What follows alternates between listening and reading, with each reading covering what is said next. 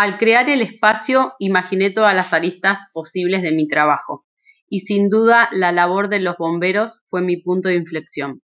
Tuve el honor de tener un papá voluntario. Los pocos recuerdos de mi infancia son junto a él en fiestas en el cuartel, escuchando sus relatos. Puedo ponerme en la piel de cada hijo voluntario, pero no en la de cada político poco empático. Necesitamos que exista conciencia social de lo que implica trabajar en pos de proteger nuestra biodiversidad. Para ello hice esta selección de contenidos que espero que sea amena para todos ustedes.